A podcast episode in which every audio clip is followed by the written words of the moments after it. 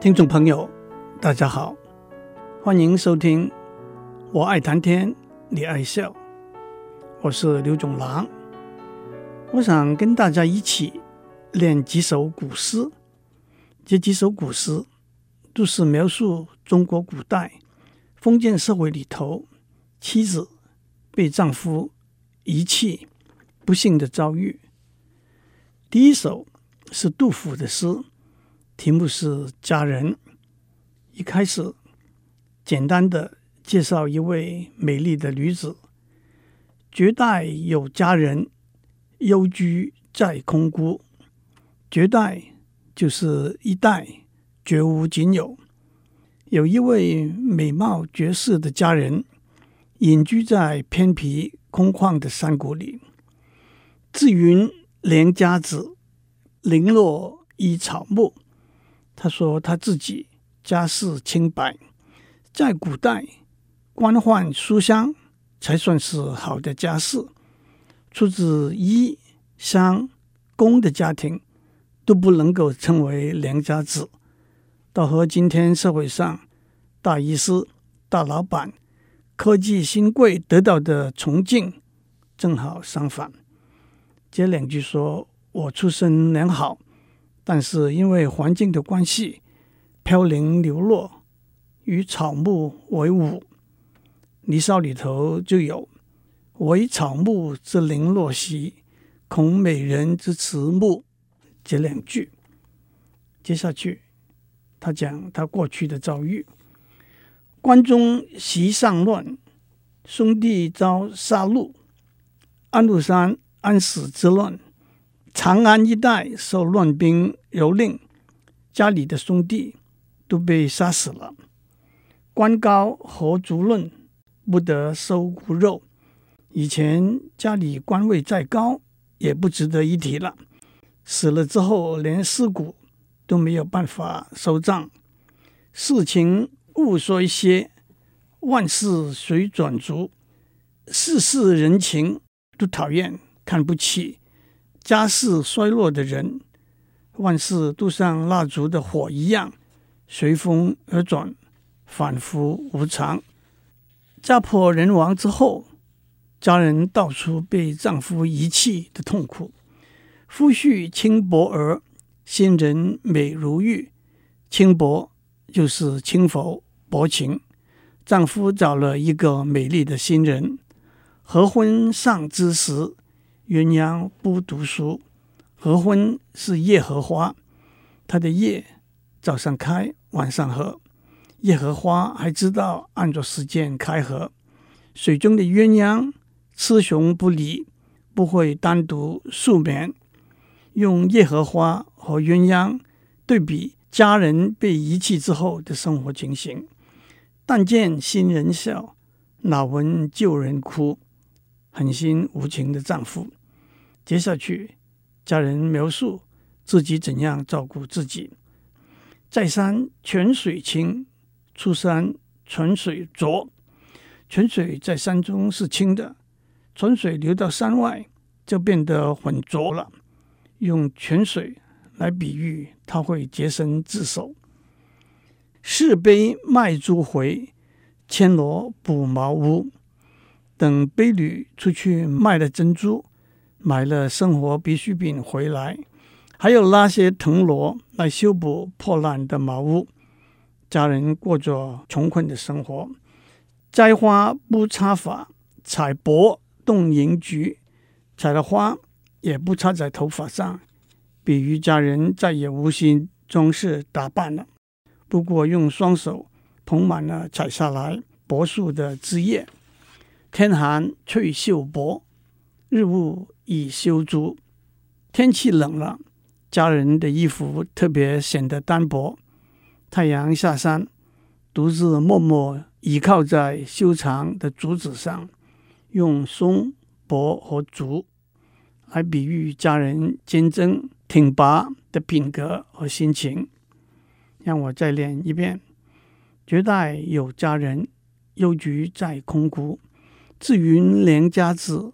零落依草木，关中席上乱，兄弟遭杀戮。官高何足论不得收骨肉。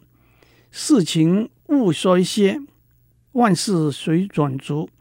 夫婿轻薄儿，新人美如玉。合婚丧之时，鸳鸯不独数。但见新人笑，哪闻旧人哭。在山泉水清，出山泉水浊。市杯卖珠回，牵罗补茅屋。摘花不插发，采柏动银菊。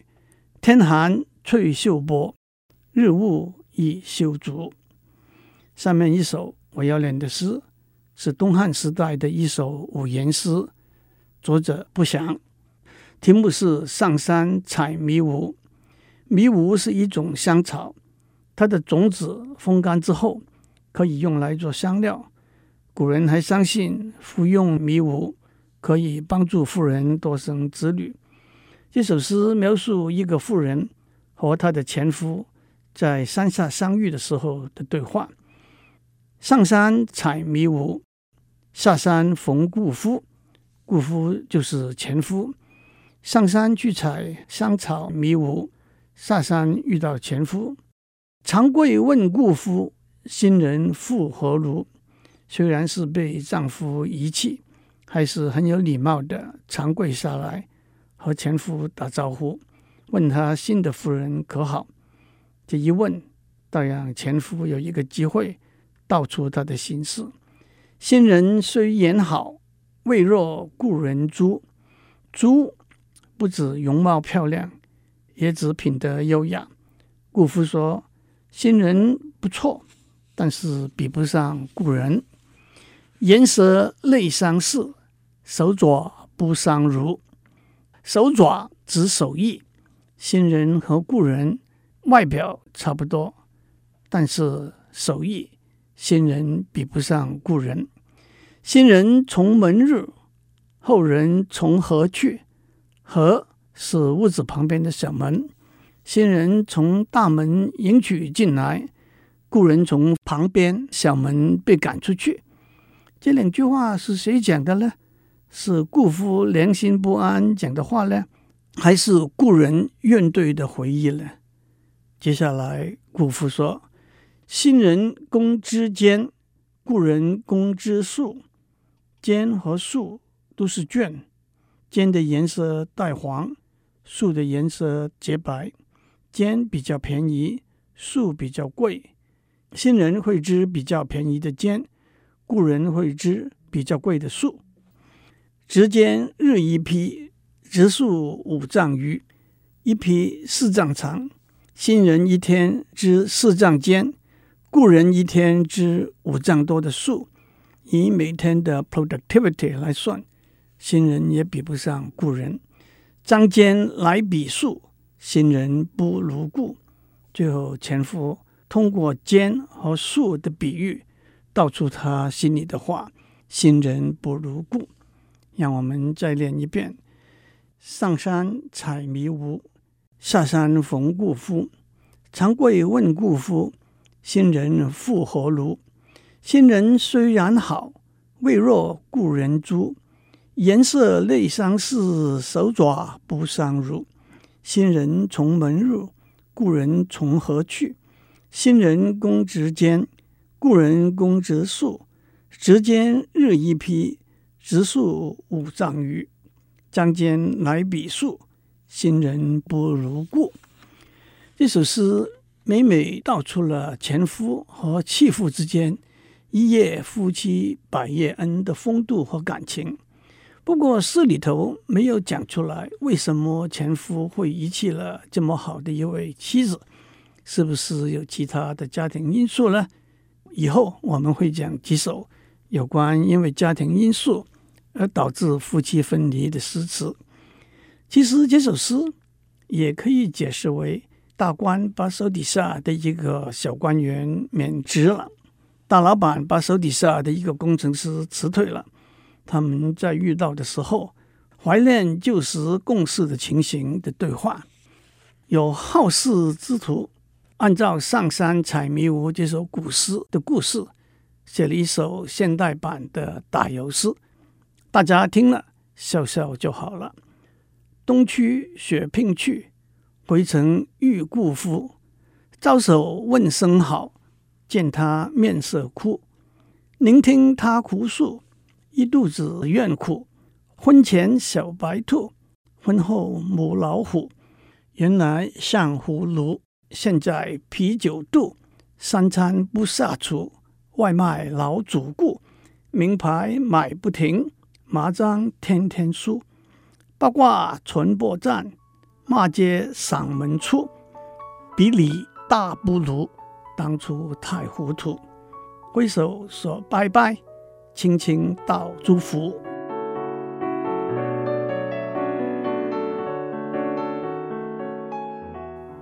我们在上面念了两首诗，《佳人》和《上山采迷雾》，都是描述被遗弃的妇人悲惨的生活命运。接下去，让我们念几首白居易的诗《母别子》。母别子，子别母，白日无光，哭声苦。母亲又和儿子分别了，大白天。也变得黑暗无光，他们的哭声带着无限的凄苦。为什么这么悲惨的一个场景会出现呢？关西驃骑大将军，去年破虏新车勋。驃骑大将军是中国古代的一个武官的职衔，他的职位和俸禄跟大将军一样。票骑大将军这个位置，在汉武帝的时候设立。历史上第一位票骑大将军，就是鼎鼎有名的霍去病。破虏，打败敌人，册勋，获得功勋。这两句是说，在长安的一位将军，去年打败敌人，立了功，赐赐金钱二百万。洛阳赢得如花人，皇帝赏了他金钱两百万，他就在洛阳找来了一个漂亮的新太太。这一来，家庭就起了变化了。新人迎来旧人去，掌上莲花眼中刺。新人变成他掌上的莲花，我却变成他眼中的刺。这句话也可以同时解释为。我以前是他掌上的莲花，现在变成他眼中的刺。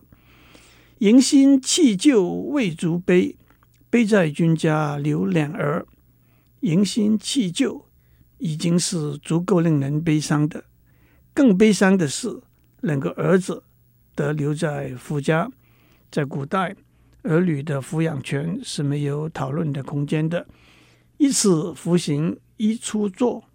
坐题行苦千人意，两个儿子，一个刚刚会扶着床沿左边走路，另外一个还只会坐起来，坐的也哭，会走的更牵着我的衣服哭。遗虏夫妇心厌晚，使我母子生别离。燕晚是安平和顺，特别是夫妻相爱的意思。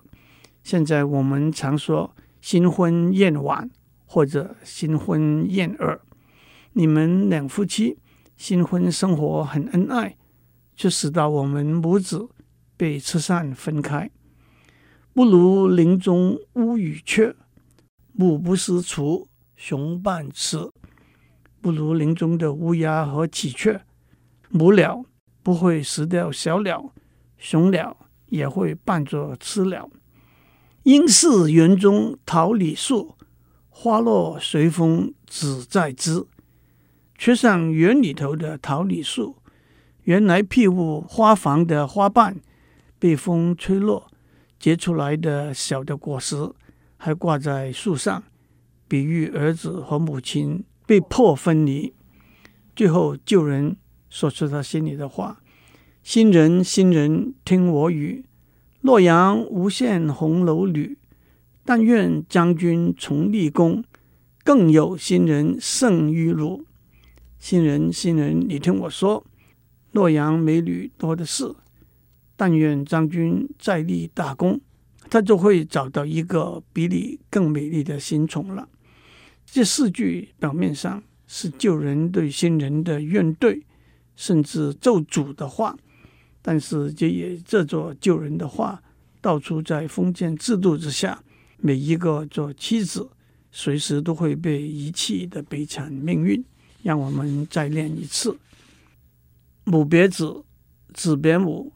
白日无光哭声苦，关西驃骑大将军，去年破虏新车勋。赤市金钱二百万，洛阳赢得如花人。新人迎来旧人去，掌上莲花眼中刺。迎新弃旧未足悲，悲在君家留两儿。一使服行一出作。坐啼行哭千人意，一入夫妇心厌晚，是我母子生别离。不如林中乌羽雀，母不识雏雄半雌。应是园中桃李树，花落随风只在枝。新人新人听我语，洛阳无限红楼女，但愿将军重立功。更有新人胜玉露。这首诗里头有两句：“不如林中乌羽雀，母不识雏雄半雌。”让我们想起白居易另外一首诗《慈乌夜啼》。这首诗大家都练过，耳熟能详。让我先交代其中的几个典故，然后就不一句一句的解释了。古语说。羊有跪乳之恩，鸭有反哺之义。小羔羊跪着吃母羊的奶，乌鸦长大了会回过头来供养老乌鸦，都是描述动物里头孝心的行为。吴起是战国初期鲁国著名的政治家、军事家，他母亲过世的时候。他没有回家料理丧事，被视为不孝。曾参是孔子的学生，是有名的孝子。他的儿子曾参是吴起的老师。曾参因为吴起母亲过世，没有回家料理丧事这件事，和吴起断绝来往。愿我们念白居易《慈乌夜啼》这首诗。慈乌思其母，鸭鸭兔哀音。昼夜不飞去，金莲守故林。夜夜夜半啼，闻者为沾巾。声中如告诉，未尽反哺心。白鸟岂无母？尔独哀怨深。应是母慈重，使尔悲不任。昔有无其者。母莫伤不灵，嗟哉师徒辈，其心不如琴。慈乌复慈乌，鸟中知真声。OK，念完白居易的《慈乌夜啼》，让我再念一首，诸位也都念过白居易写的燕诗。林上有双燕，翩翩雄与雌。衔泥两船间，一巢生四儿，四儿日夜长，所食声孜孜。青虫不翼谱，黄口无保期。嘴爪虽欲闭，心力不知疲。须臾时来往，犹恐巢中齎。辛勤三十日，母瘦雏渐肥。喃喃教言语。一一刷毛衣，一旦羽翼成，引上庭树枝。举翅不回顾，随风似散飞。雌雄空中鸣，声尽呼不归。却日空巢里，啁啾终夜悲。燕燕尔勿悲，尔当反自思。思尔为逐日，高飞被母时。当时父母恋，今日而应之，祝您有个平安的一天。